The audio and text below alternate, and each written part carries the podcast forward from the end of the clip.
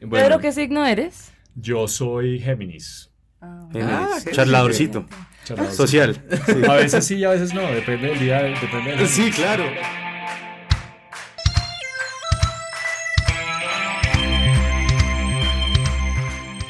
Hola y bienvenidos a un nuevo capítulo de Donde Vamos No Necesitamos Carreteras. Estoy como siempre con Julie Fajardo. Y hoy desafortunadamente no contamos con la presencia de Nicolás Torres, que fue retenido dentro de los tráficos bogotanos. Entonces, hola Julie, ¿cómo estás? Hola Sebastián, siempre es un gusto estar aquí en el programa. Bueno, para el capítulo de hoy vamos a hacer algo un poco distinto y es que vamos a hablar de el teatro en el cine y como toda esta movida que ha estado pasando de llevar el teatro a las salas de cine y para eso tenemos un invitado muy especial que conoce bastante de esto y es como de los grandes gestores que están pasando ahorita con este tema. Su nombre es Pedro Salazar. Hola Pedro, ¿cómo está? Hola Sebastián, hola Julie, gracias por tenerme hoy de invitado. Bueno, no, muchas gracias a usted. Y yo quería empezar este capítulo preguntándole a ambos por la experiencia que, tuve, que han tenido de ir a ver teatro en cine. Bueno, pero contextualicemos una cosita.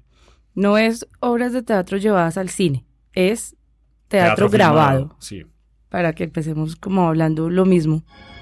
Though all the earth overwhelm them to men's eyes. Hamlet, thou hast cleft my heart in twain.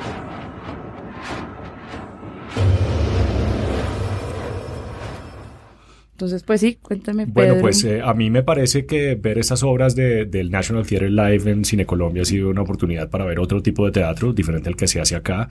De también ver a los actores ingleses, que pues son unos de los, pues, tal vez los grandes actores de, del planeta, eh, haciendo sus puestas en escena, los clásicos. Eh, y creo que se ha abierto como pues, un espectro de posibilidades que, de, de ver teatro que hace 20 años no teníamos en Bogotá pues creo que, digamos, para los, los públicos jóvenes sí están pudiendo tener una nueva mirada sobre pues, diferentes formas de hacer teatro. Eh, pues claramente la experiencia en cine nunca se iguala a la experiencia del teatro en vivo. No hay, algo de, de, conectarse con un actor eh, en vivo y en directo, con su conciencia de presencia con la cual uno se conecta como espectador. Y yo creo que la presencia del actor de alguna manera se multiplica con la observación del espectador. Entonces creo que el no participar activamente en ese proceso pues es extraño. Pero aún así, pues estas filmaciones son muy bien hechas y digamos que sí igualan o emulan de alguna manera la experiencia de estar en una sala. Entonces para los que no podemos viajar a Londres a verlas o a, París a verlas de la Comédie Française, pues es una experiencia muy buena y es un acercamiento directo con ciertos clásicos ingleses o franceses en este caso, que pues digamos directamente a la fuente y no apropiados por nosotros, que es, que es muy interesante pues ver eso. Claramente cuando el teatro se filma hay unas cuestiones técnicas que deben cambiar. Por ejemplo, la luz para teatro cuando hacemos teatro, teatro eh, debe ser diferente cuando vamos a filmar. Yo he conocido casos de directores que, se han, que, han, que no han querido tener su obra filmada porque no quieren que se intervenga, digamos, la puesta en escena desde el punto de vista de la luz o de la escenografía. Pero creo que se han logrado cosas muy buenas. Digamos, con los estudiantes de la Universidad de los Andes hemos hecho varias salidas a ver las producciones de, del National Theatre Live y siempre ha sido muy, muy, pues, muy provechoso para el grupo. Hemos podido tener discusiones pues, altas de ver nuevas puestas en escena, un teatro contemporáneo de directores como Ivo Van Hove, como por ejemplo con el Hedda Gabler que trajo, con el Panorama desde el Puente de Arthur Miller. Eh, pues que suscita reflexiones importantes porque no estamos viendo ese tipo de teatro en el país. Entonces yo creo que es bueno lo del teatro filmado. También se ha dado el fenómeno opuesto, ¿no? De películas que se están llevando a la escena eso es una tendencia global muy importante de películas clásicas que de alguna manera se filman. Dentro de ellas, por ejemplo, en el, en el National Theatre Live está, está la puesta en escena de Obsesión, que es la película de Visconti, eh, llevada ahora al teatro por eh, Ivo Van Hove, este director belga-holandés, con Jude Law. Entonces, de alguna manera es una adaptación de una película llevada al teatro, así como estamos viendo teatro filmado en película. Entonces creo que pues vivimos en un medio en que, en, en, una época en que tenemos medios audiovisuales mixtos y pues estamos entrecruzándonos en ese sentido, ¿no? Que es interesante. Es como una mutación entre, entre todos estos medios. Para mí, eh, a mí lo único que no termina de, de cuadrarme, me gusta ir a, a estas obras, pero me parece muy extraño ver teatro en planos, como que es el lenguaje cinematográfico de primer plano, close-up. Cuando, cuando uno va a una sala, pues lo ve todo y yo decido si quiero ver la escena pequeña que está a la derecha o la escena principal que está a la izquierda, la luz que se prendió atrás o la escenografía. Entonces, lo que, lo que me saca como de onda en, en estas filmaciones, me lo definen, exacto, me, me, me, llevan a ver lo que tengo que ver.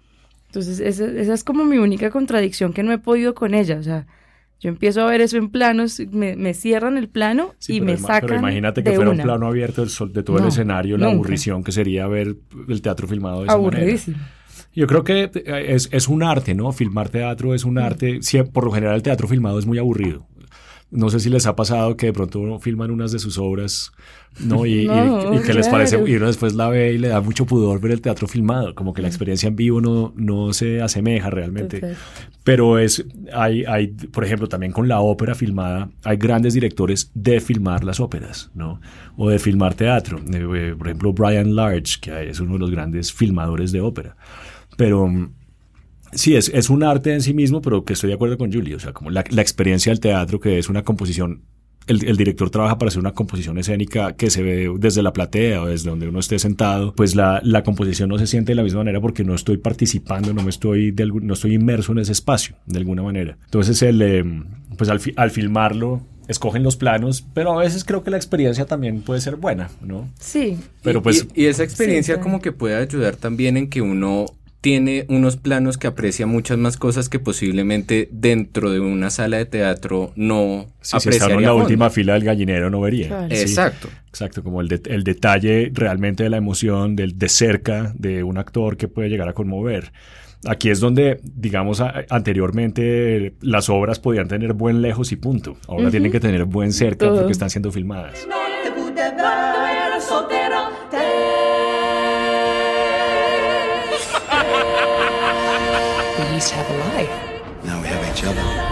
Porque es que ahí, digamos que también entrando un poco al lado de los actores, yo una pregunta que le plantearía es, para el actor este tipo de procesos, si el actor trabaja para teatro y no tanto para el cine, acá estaría trabajando para uno y para dos. Como yo creo que no, yo creo que él está trabajando en función del director de teatro y luego el tema de la filmación viene por añadidura. O sea que yo creo que la filmación se está ajustando realmente a la apuesta y no la apuesta para la filmación. Tal vez, digamos, los, los requisitos técnicos de los que hablábamos, luz, etcétera, sí, pero yo creo que el actor está. Además, estas son filmaciones que se hacen, se hacen en vivo y en directo. Porque en general uno no ve que estén conteniendo las emociones los actores. como eso que te dicen que para televisión no puede ser tan exagerado como en teatro. Cuando uno ve estas filmaciones, sigue siendo el actor Exacto, sigue teniendo como ese toque teatral. Y ah, pues también depende, ¿no? ahora, por ejemplo, veremos con quién le teme a Virginia Woolf, cuál es el grado real de eso. Pero creo que estamos viendo a los, a los nuevos directores importantes europeos, los podemos ver acá con, con, con, total accesibilidad. Por ejemplo, ahorita viene Yerma de Simon Stone. Simon Stone es un director eh, inglés muy de moda en este momento, hace una, y hace una versión contemporánea de Yerma pues que es un clásico, eso que es años, principios del siglo XX, ¿no? sobre la fertilidad de la mujer. Pues me interesa ver cuál es esa adaptación contemporánea para tratar el tema de la, de la fertilidad de la mujer hoy en día y desde Inglaterra, siendo yerba una obra tan sumamente española. Entonces, no podríamos verla así no viajáramos a Nueva York a verla en temporada o a Londres, pero la podemos ver acá. Y pues está bueno eso, ¿no? no, porque se da la oportunidad, porque esa es otro, otra cosa muy importante de de esta apuesta y es que yo para ir a, este cine tengo que pagar una boleta que es de alrededor de 20 mil pesos más o menos y estoy yendo a apreciar algo que posiblemente costaría mucho más ir hasta allá. O sea, ahí yo creo que hay un, eje importante como de una democratización del teatro, de que se le está dando acceso a personas que posiblemente no tienen todos los recursos para ir hasta Londres y mm. no solo pagar la, ida a Londres, sino pagar la boleta que costaría ir a esto. Pero también tengo entendido que precisamente el National Theatre tiene streaming gratuito para los colegios en, en Londres. O sea, ya de entrada esa, esa como esa democratización que tú dices, que me recuerda también a este teatro digital del Julio Mario Santo Domingo, que también es gratis.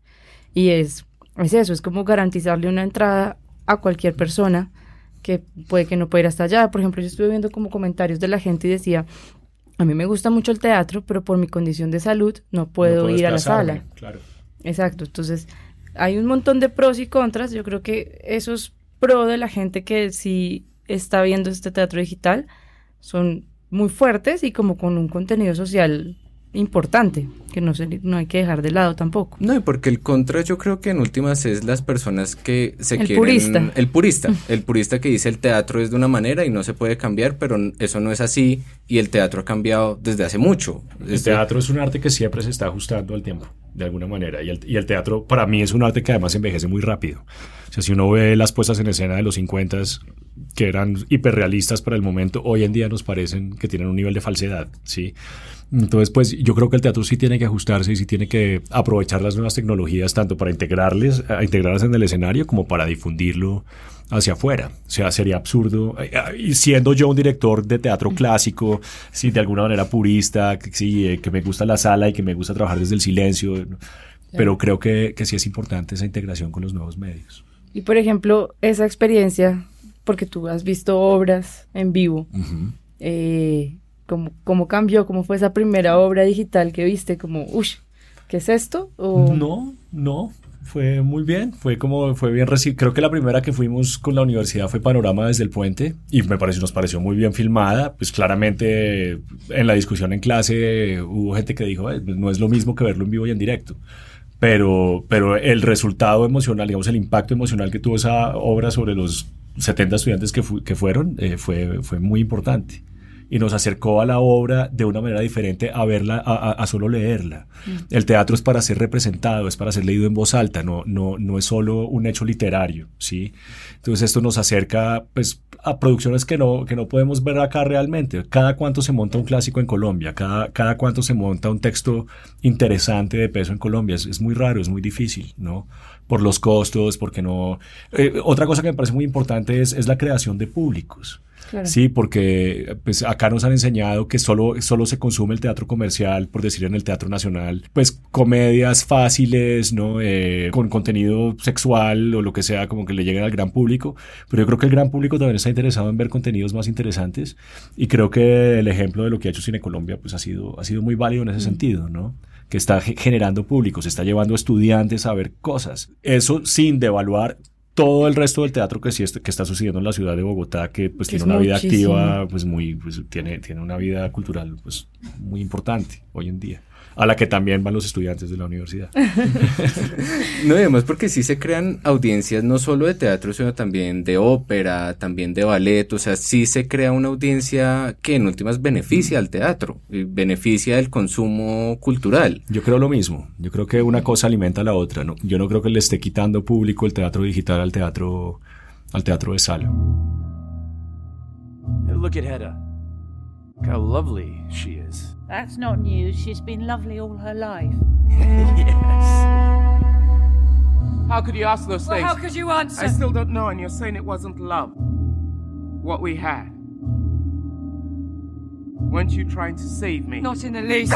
Como que es otra cosa, pero se asemeja, porque se hacen salas de cine que se asemejan a las salas de teatro, siguen estando la idea de pues una, un- unas sillas en que las personas llegan, se pone oscuro y empieza el espectáculo, pero también hay como ciertas cositas que cambian, como por ejemplo que la gente entra con su perro, con sus, con el maíz pira, con la gaseosa, tiene rasgos solemnes, pero como que también se le quita un poco eso. Sí, es como, es, es más democrático, es un poco como lo que ha pasado con el Teatro Colón, que cuando uno era niño era un sitio de ir de corbata, y, ¿no? Y hoy en día, pues, puede ir uno hecho un hippie absoluto y no pasa nada, al revés, mejor. Sí, es que como la Claro. participación de todo tipo de gente, como de acer- acercar la cultura a la gente, yo creo que es muy importante. A mí me llama la atención, tú como director, esa parte de los sacrificios de la puesta en escena para poder filmar. A mí, pues, Pues yo- pienso como en la iluminación, bueno, sí, todos los elementos de puesta en escena. ¿Qué, Pues pasa creo- por tu yo cabeza? creo- no, yo creo que, pues, depende del, del caso, ¿no? Eh, yo, por ejemplo, co- mi mentor en la ópera, Patrice en- hizo una puesta de Così fan tutti hace unos años que iba a ser filmada en, la ópera de París y la iluminadora que trabajaba con él siempre no quiso acceder a hacer los ajustes para la, para la televisación. Entonces no trabajó con él. Entonces él, trabajó con otro iluminador, pues porque no vamos a decir, en, ah, si la van a televisar, entonces no hago el, pro- el proyecto. O sea, como Pero, por ejemplo, mis experiencias con live streaming o con televisación directa en el Julio Mario han sido muy buenas. Los premios del IDARTES, por lo general, han sido pasados por Canal Capital.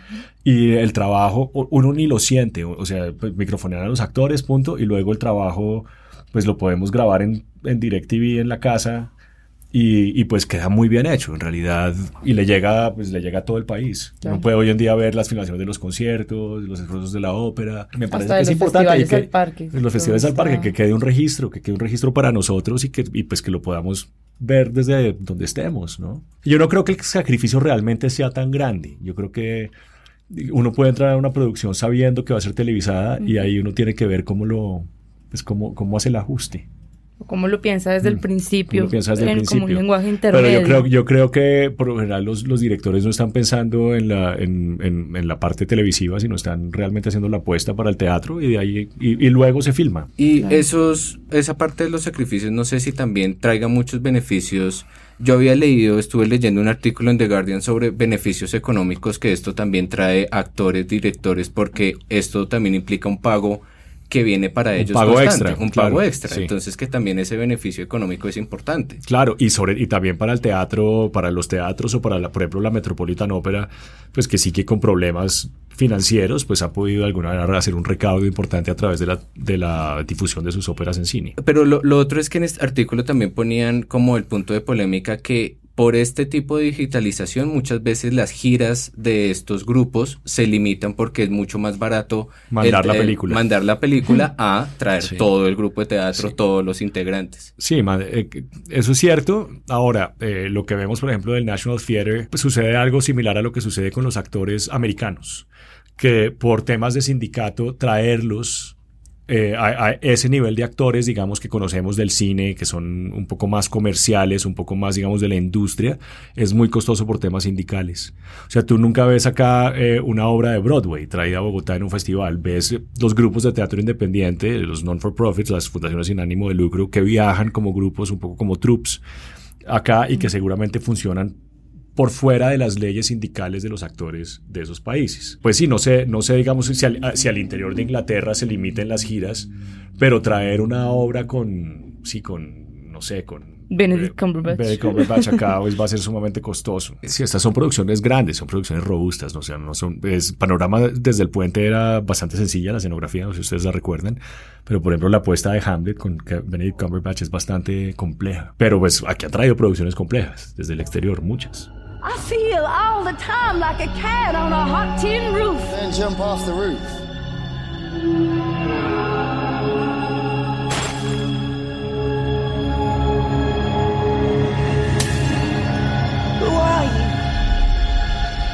Ahí lo que tú mencionabas ahorita se me hace interesante que es como las puertas que se le abre al cine con esto, que no solo al cine, sino al teatro, a la música, a un montón de cosas de que, por ejemplo, yo en vez de pagar una boleta que cuesta un monto alto, pago otra que sea digital, que sea mucho más barata, entonces el valor agregado que debe darme esa boleta alta tiene que como ponerse de, de, una calidad distinta claro, también. Pero ya de por sí ir al Circo del Sol es una experiencia completa desde que uno uh -huh. entra, ¿no? Sí, es como en la ópera, que a veces hay una, se da una gran función o no una, o una no, gran, no tan buena función. Como en las tan caídas de capa corridas de, de, toros, sí, que a veces hay faena y a veces no. Uh -huh. Entonces uno cuando está en el teatro es, es, es, bueno ser espectador a ver si uno tira tomates o si, o si uno se aplaude. Eso es, eso, eso es, parte, digamos, de, del vértigo de la, de, de la, experiencia. No, y porque el cine también ha adaptado mucho su experiencia. Antes el cine era el teatro del cine, ya después se metió a los centros comerciales para que fuera toda la experiencia del plan del centro comercial para ir a cine y también los teatros que no solo están siendo salas de teatro, sino también librerías, restaurantes, cafés. cafés. Sí. Curiosamente, el cine, digamos, también ha bajado en consumo a nivel mundial. En Colombia no tanto. En Colombia digamos que sigue creciendo el consumo de cine, pero en el mundo en general la gente está yendo menos a cine. Por la televisión digital, por Netflix, por todo lo que ustedes claro. quieran, ¿sí? Y digamos en este caso, el, los contenidos alternativos de Cine Colombia han sido otra fuente de ingreso y de utilización de las salas de cine de una manera pues novedosa. Hasta los partidos cuando es mundial. O sea, los partidos, las visitas a museos, eh, este fin de semana como el mundo de Van Gogh y Rembrandt y no sé qué, y, y temas de ciclo- naturaleza, así como de rusos. el ciclo de ru- o, o- o documentales más puntuales que digamos no, no cabrían dentro de una franja comercial, pero que se pueden... Entonces me parece, me parece que esa, esa idea ha sido muy buena y yo creo que ha sido pues un, un éxito grande de Cine Colombia, digamos de novedad, de que pues no solo estén dando Spider-Man 6, no, sino, sino pues otras cosas que creo que enriquecen también la ciudad desde el punto de vista cultural. No, y porque sí terminan siendo taquilleras. Sí termina siendo taquillera, se acaban las boletas. Se acaban. Se acaban. Si uno no las consigue una semana antes, posiblemente le Se toca la acaban, primera sí. fila. Claro. Eso es lo otro importante, porque no es una apuesta que tenga como una audiencia muy pequeña, sino que es una audiencia grande. que demanda. Sí, demanda. Exacto. Si no, no la seguirían teniendo. Como, como igual esto es un podcast sobre cine, ¿qué, qué elementos del cine cogerías tú o cogiste tú mientras tu formación para, para la dirección de teatro? Yo sé que son lenguajes muy distintos, pero no sé, a Pedro no se le ha ocurrido grabar una película. Sí, sí, de hecho ahorita escribí un guion que está en está que lo que pasamos al fondo de cinematografía. Sí, eh, pero sí, yo, yo, yo, yo digamos que tuve una, una, una trayectoria o un trayecto por el mundo del cine. Yo trabajé de planta en el Festival de Cine de Rotterdam eh, cinco años como lector de guiones cinematográficos para el Fondo de Ayuda al Cine del Tercer Mundo Hubert Bals Fund y para una plataforma de coproducción que se llamaba Cinemart. Entonces ahí pues tuve la posibilidad de trabajar con directores como Pablo Trapero en Argentina, que ayudé a producir eh, su segunda película, El Bonaerense. Eh, pero a mí siempre me, a mí me gusta el ensayo, a mí realmente me gusta el, el ensayo con los actores, más que la producción y el producto final, me gusta es estar como en, en la búsqueda en escena, pero me interesan mucho ciertas películas, o sea, me interesa mucho el cine, sin duda alguna, pero hay ciertas películas de, que tienen que ver que en las que se entrecruza el cine y el, el teatro, un poco como sucedió con Birdman hace unos años, pero yo creo que el, el- el ejemplo más, pues que más me, me llegó a mí es Opening Night de Casabetes, no sé si han visto Opening Night. No, solamente he visto Faces de John Cassavetes. Bueno, si lo escucharon, Nicolás al parecer apareció, revivió, alcanzó a llegar al capítulo. ¿Qué más? bueno, pues Casabetes tiene algo muy interesante que es que él tenía una troupe de actores, ¿no? Cuando estaban desempleados en el cine, hacían teatro en Los Ángeles, entonces tenían una, un nivel de compenetración artística muy fuerte y de, y de improvisación muy grande. Entonces, en ese, en ese caso, digamos, es- esa es una película sobre una... Es, me parece que Bird- Birdman es muy inspirada de alguna manera en Opening Night.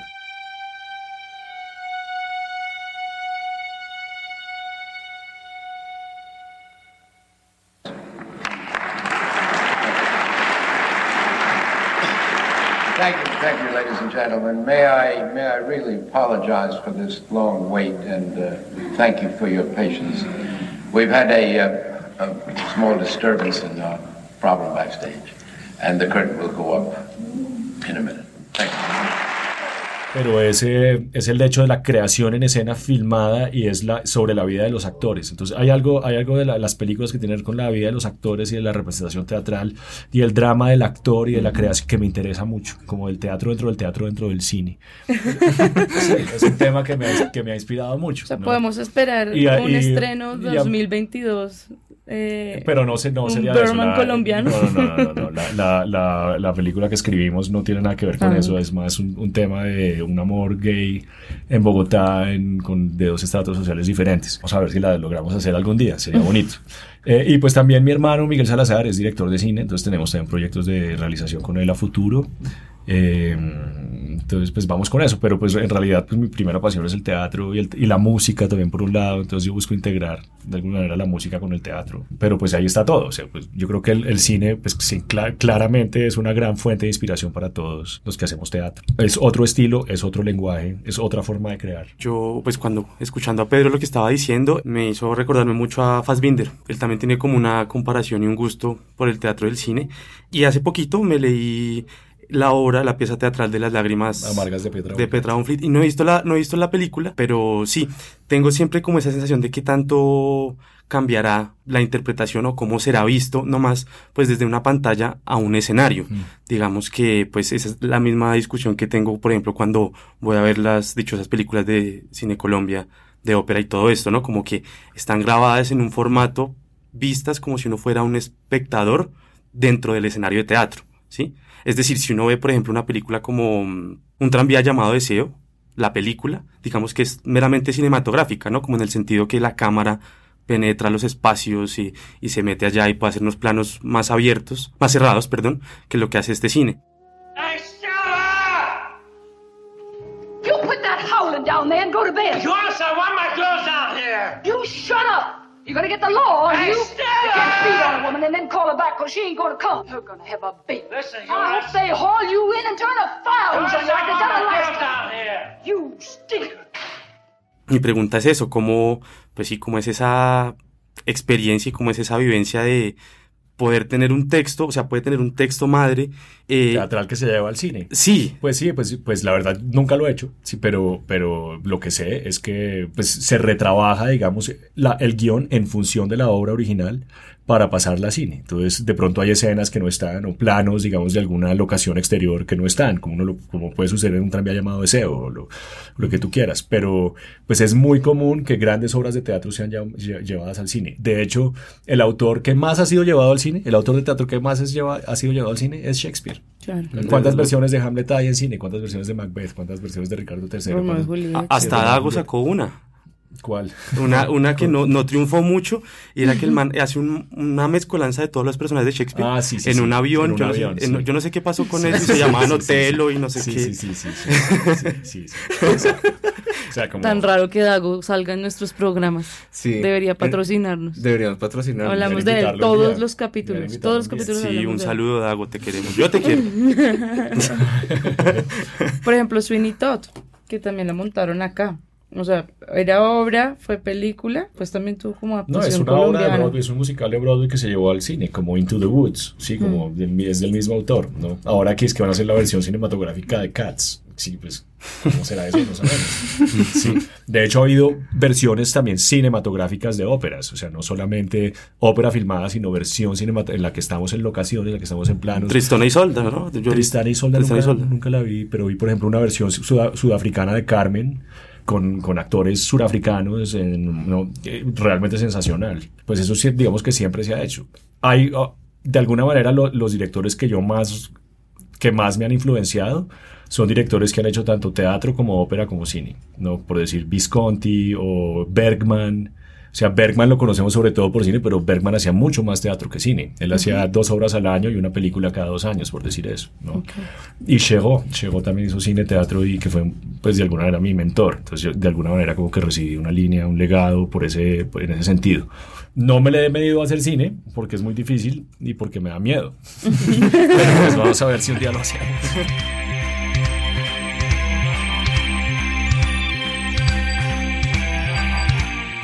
Bueno, no olviden que desde el día de hoy nos pueden encontrar en las redes de Donde Vamos No Necesitamos Carreteras, nos pueden encontrar en Facebook e Instagram buscando el nombre de Donde Vamos No Necesitamos Carreteras. Y bueno, otra, otra cosa que me parece interesante del tema de hoy, pues aprovechando que teníamos un invitado tan especial como Pedro, era, ya, ya venimos hablando de que esos cambios del, del teatro digital a que el teatro se modernice, siempre va a haber como un arraigo purista que dice que eso es un cambio que no se debería hacer o que eso se debería mantener y que eso no se debería cambiar. Y eso me hizo pensar mucho en un libro que a mí me encanta que se llama Los Bárbaros de Alessandro Barico, que hay una cita muy interesante que habla del tema de la nostalgia, que la voy a leer, que era algo que quería introducir, que dice, no puede entenderse nada de los bárbaros sin comprender que la civilización de la que fueron eclipsados siguen llevándola dentro de sí como una especie de tierra madre de la que no fueron dignos. La nostalgia que conserva el pez de cuando vivía en tierra firme. En serio, buscad siempre, en cada uno de los triunfos bárbaros, la nostalgia, incluido tal vez el sutil complejo de culpabilidad, extrañas vacilaciones, pequeños gestos, inesperadas concesiones a la profundidad, infantiles solemnidades. La mutación es dolorosa, por tanto imperfecta siempre e incompleta. Se me hacía muy interesante esa cita porque hablaba de eso, de que la- los cambios que puedan traer siempre van a traer, como un proceso doloroso que puede ser imperfecto, pero que no es una cuestión de reemplazar.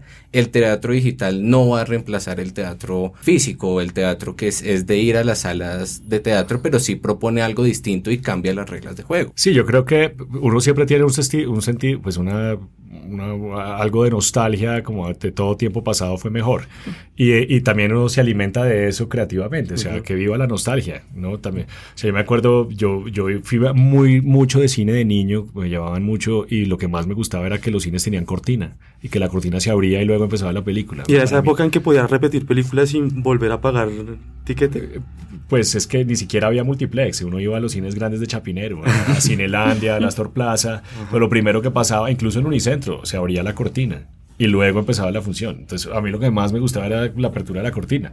Hoy en día la, la, la ida a cine a un centro comercial pues es como más Genérica. genérica, uno va y sí, va, y si la película pues da lo mismo, pero... Y, y- e incluso como que no da ese foco del gran espectáculo. Yo me acuerdo, por ejemplo, de niño ir a ver E.T. Sí, E.T. y la, y la fila en el Astor Plaza o en el Royal Plaza, hoy el día el Royal Center, desafortunadamente, sí, daba la vuelta a la esquina y uno hacía la fila y, y uno entraba y se, y se peleaba el puesto y todos salíamos emocionados o viendo Superman 2, no sé. Así como, es que eso, eso, pues, hoy en día no es lo mismo, ¿no? Uno trata, por ejemplo, de llevar a mis sobrinos a, a que vivan la experiencia y a veces la viven. Por ejemplo, con Coco fue súper fuerte y ahora con los, los, ¿cómo se llama? Los Increíbles. Los Sí. Increíbles 2, ¿no? Y, y todo, y, y, pues esa experiencia así no nunca, uno- a uno nunca se le olvida. Entonces, pues yo creo que hay que vivir de la nostalgia, pero, pero también ser conscientes de lo que estamos creando hoy en día también generará nostalgia algún día. De pronto estas, esta, este, este cine- teatro digital también debe existir, también de pronto deja de ser interesante en unos años. Lo que sí tengo claro es que el teatro no va a dejar de existir. Ojalá. Y que el cine, a pesar de, pues, de la moda de las series y todo eso, se va a seguir haciendo, ¿no? Se va a seguir haciendo. La lástima es que el cine de cinemateca, de alguna manera, como que cada vez lo vemos más, más distante, ¿no? Hay muchos Mm. festivales, muchas, pero realmente en este país es poco el cine de ese tipo que consumimos. Curioso que también ese, esa magia del telón también se ha perdido en el teatro. Pues se ha perdido y no, o sea, también es, a mí también hoy en día me gusta el teatro no a la italiana, sí, que tiene otro tipo de recursos para expresar, pero pues cuando hay un teatro grande y me, me, me- me prestan un teatro con, con telón, pues yo ¿Por qué no usar usarlo? telón, sí. Claro. Aunque a veces sobra, ¿no? Mm, también sí, depende de de la acuerdo. obra. Sí, es como hasta qué punto esa nostalgia termina siendo como algo que puede sobrar, pero para que uno tiene una importancia simbólica y sentimental muy, muy grande. Puede que para algunos sobre Un y para capricho. un capricho, como que ese esa cuestión fundamental de algo se termine volviendo un capricho o algo que sobra. Pues bueno, por ejemplo, digamos, mi experiencia con el teatro digital, pues entiendo o lo concibo así como digital, como darle clic para verlo en mi computador y el que va a Cine Colombia, que es como del Metropolitan así, súper teso. Soy un poco renuente, la verdad. Porque si entro como en, en disputas personales, como decir, pero, ay, bueno, no Y sé. además van a verlo a las 11 de la mañana el domingo. Ah, un- sí, claro. Los horarios son Sí. rarísimos. Claro, me estoy perdiendo a Diana Uribe por ver las películas. Pero a, a lo que va es que sí, sí siento que, digamos, por ejemplo, el cine y el, y teatro en sus manifestaciones, sí tienen un, un ejercicio, pienso yo, un poco de resistencia y es que el público vaya, ¿no? Es- eso, es algo, eso es algo muy lindo, creo que perdurará. Creo que a veces, digamos, esas, esas, esos, esos contenidos, yo entiendo que pueden aproximar unas producciones que ni de fundas pueden llegar acá o muy escasas o solamente para un festival. eh, entiendo que acercan, pero también son un poco displicentes, ¿no? Como en la misma manera en que es cineco alternativo, que te cuesta un poco más.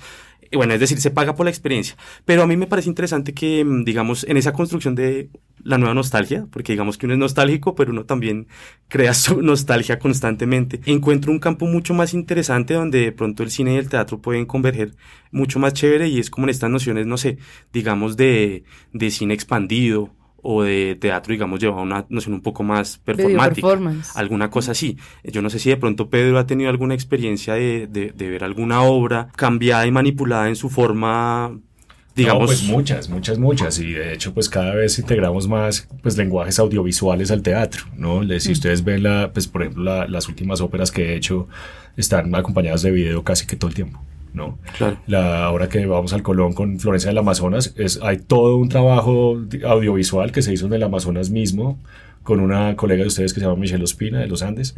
Eh, Artista ella. eh, artista y, y de diseño, doble. Ok.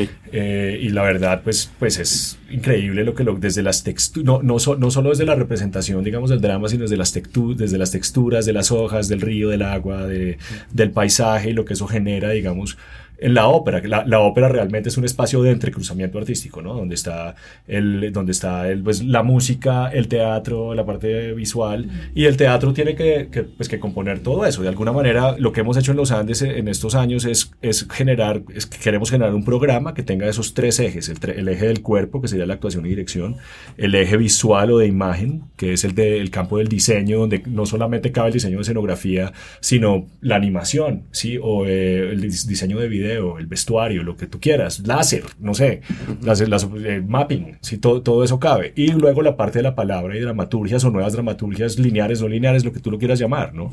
Entonces el, el teatro hoy en día pues se presta para hacer muchas cosas. Y el cine claramente alimenta el teatro y el teatro alimenta el cine. Eso pues no, no hay ninguna duda sobre eso. El mutualismo ahí. Sí, son, son lenguajes diferentes, pero sí se alimentan el uno del otro. No, y es curioso porque a veces uno indaga, o en lo personal uno indaga como hacia, digamos, esas obras de teatro o escénicas que tengan algunas cosas de nuevos medios, ¿sí? Pero pocas veces hay ejercicios, digamos, cinematográficos que se vayan un poco más hacia la teatralidad. Para ponerlo un poco más aplomado, pienso en Peter Greenaway. Peter Greenaway es un hombre que ha dicho, baila, a la mierda, el cine ha muerto. Desde el que se inventó el control remoto. Ah, exactamente, y él tiene una instalación, porque él ya no cree en la pantalla, pues digamos, del, del público convencional, sino se parte como en eje X, Y, Z, incluso hay pantallas como diagonales, y él se pone en el medio de ellas, y pues digamos, cual director más de orquesta que de teatro, empieza a, a crear historias con eso. Digamos que me parece una reflexión muy, eh, muy interesante porque es la teatralización de toda la forma cinematográfica, bueno, aunque él niega un poco eso, eh, y me parece una, una, una, investigación bien chévere, que chévere que lo googleen por ahí, es bien bacano este personaje de Peter Greenaway. Sí, es interesante, es que hablas tú de la teatralización en el cine, porque de alguna manera cuando le dicen que esa película es muy teatral es un poco un insulto para el director, como que se note, se note un poco, porque pues el, el cine, el cine de alguna manera pues a, nos ha generado un lenguaje de actuación que va hacia el realismo, al purismo, al hiperrealismo de alguna manera. Y, pero, pero si ustedes ven las películas americanas, no se verá Jennifer Aniston también uno se da cuenta que es un tipo de estilo que también puede ser falso, ¿sí? Puede ser divertido.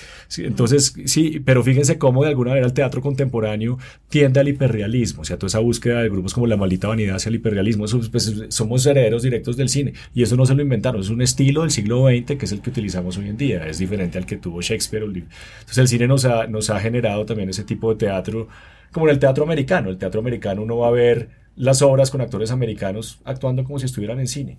Y por eso el teatro americano para mí no es tan bueno. Es diferente cuando usted ve, por ejemplo, a los actores rusos que tienen el mismo nivel de verdad, pero una, una, amplificación en el cuerpo y una cosa que es mucho más contundente y, y, de la cual usted como espectador de teatro recibe mucha más energía, ¿no?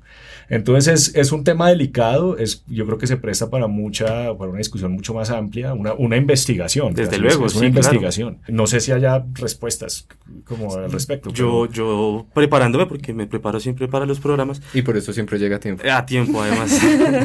eh, sí, claro, es un tema de nunca acabar. Digamos, estaba leyendo como una tesis doctoral de la Complutense de Madrid que hace la comparación de las obras de Valle Inclán pasadas al cine y pues como obviamente todos estos puntos de convergencia y divergencia y es un tema que yo creo que toca es como seccionarlo y hablar como de algo muy puntual porque pues sabemos que esto es un tema que no alcanza a abarcar el, el, tiempo de un programa. Pero sí es muy interesante tener este acercamiento y más con tanta producción cinematográfica colombiana en estos tiempos y con tanta producción teatral que bueno así chapu chapuceando o sin chapucear Colombia siempre ha tenido una cantidad de teatro interesante y bueno una, una calidad ya notoria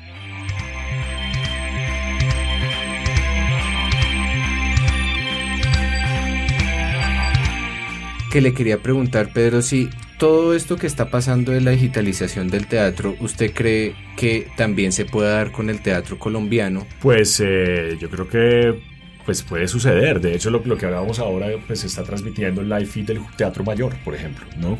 Y, se, y por ejemplo, Canal Capital, ¿no? Pues está transmitiendo por televisión, pero queda también el archivo digital, de alguna manera. Ahora, no tenemos, digamos, el, el, el nombre del National Theatre o de la Metropolitan Opera, que eso es como el primer aliciente para que la gente vaya, ah, es que vamos a ver teatro de Londres, ¿no? Nosotros todavía somos bastante despectivos con lo nuestro, ¿no? Tenemos como un, tema de autocolonialismo complicado que pensamos que todo lo que viene de afuera es válido y todo lo que se hace acá no es bueno. Todavía no, no, no sé si es un tema de calidad. Yo creo que sí, sí hay productos de muy buena calidad que pueden ser, que podrían ser difundidos. Podemos dar a conocer el teatro colombiano pues de una manera más amplia. Pero eso es un tema bien interesante, eso de la industrialización. Yo sé que suena un poco capitalista la expresión, pero es válida porque... Pues es que, es que nosotros vivimos de trabajar en una industria. No, total- Entonces, no, como totalmente. no tenemos industria, no vivimos del teatro, vivimos de la miseria del teatro. Ajá, sí. O, o por las vertientes, como de la docencia o los semáforos. Sí, claro, eso es, Exactamente. es, es claro. Pero, pero digamos, a, a lo que voy es que, digamos, el cine mm, como campo de pronto sí se ha puesto un poco más las pilas, ¿no? Digamos que existe toda esta cuestión de la ley de cine, pero pues digamos que el sector audiovisual sí se ha sabido mover de pronto por la misma naturaleza en, en que se envuelve. Y eso sí me parece un punto interesante. Yo sé que este podcast es de cine, pero ya que está a colación del teatro, Creo que estamos en un, en un momento interesante del cine, en un momento interesante de actores haciendo cine. Yo creo que hemos aprendido, yo creo que la, la formación del país ha mejorado mucho. Nosotros veníamos de una formación muy brechtiana, más gruesa, muy política, muy del, del cuerpo tenso, y creo que ha entrado como una, una- un actor más sensible, más realista, que puede vivir en, que puede, si uno ve a, grandes actores de, de- de colombianos en, en- en cine y en televisión. No sé si han visto La Casa de las Flores. una- Me la han comentado, me la han comentado. Yo estoy creyendo que cada vez que Netflix tiene como un hit, tiene que llamarse Casa de, ¿sí me entiende? Obvio. Entonces es Casa de Papel, Casa de las Flores, ¿cómo se llamaba el de...? Casa, eh, Eh, casa de las cartas. pues. House, House of Cards, sí. Entonces, si, si Netflix tiene una casa, es éxito. Vean. Anuncios parroquiales. Ah, sí. tenemos tres escapularios. Tenemos Candelaria. Divina, divina esa película. Me ahí encantó. tienen. Tenemos La Mujer de los Siete Nombres, documental. Y. No, todavía no. Y no, claro, y ahorita está Cinemateca al Parque, Ah, sí. eh, Ah, para sí, que vayan en la Cinemateca. 93, es gratis, como nos Coco. gusta.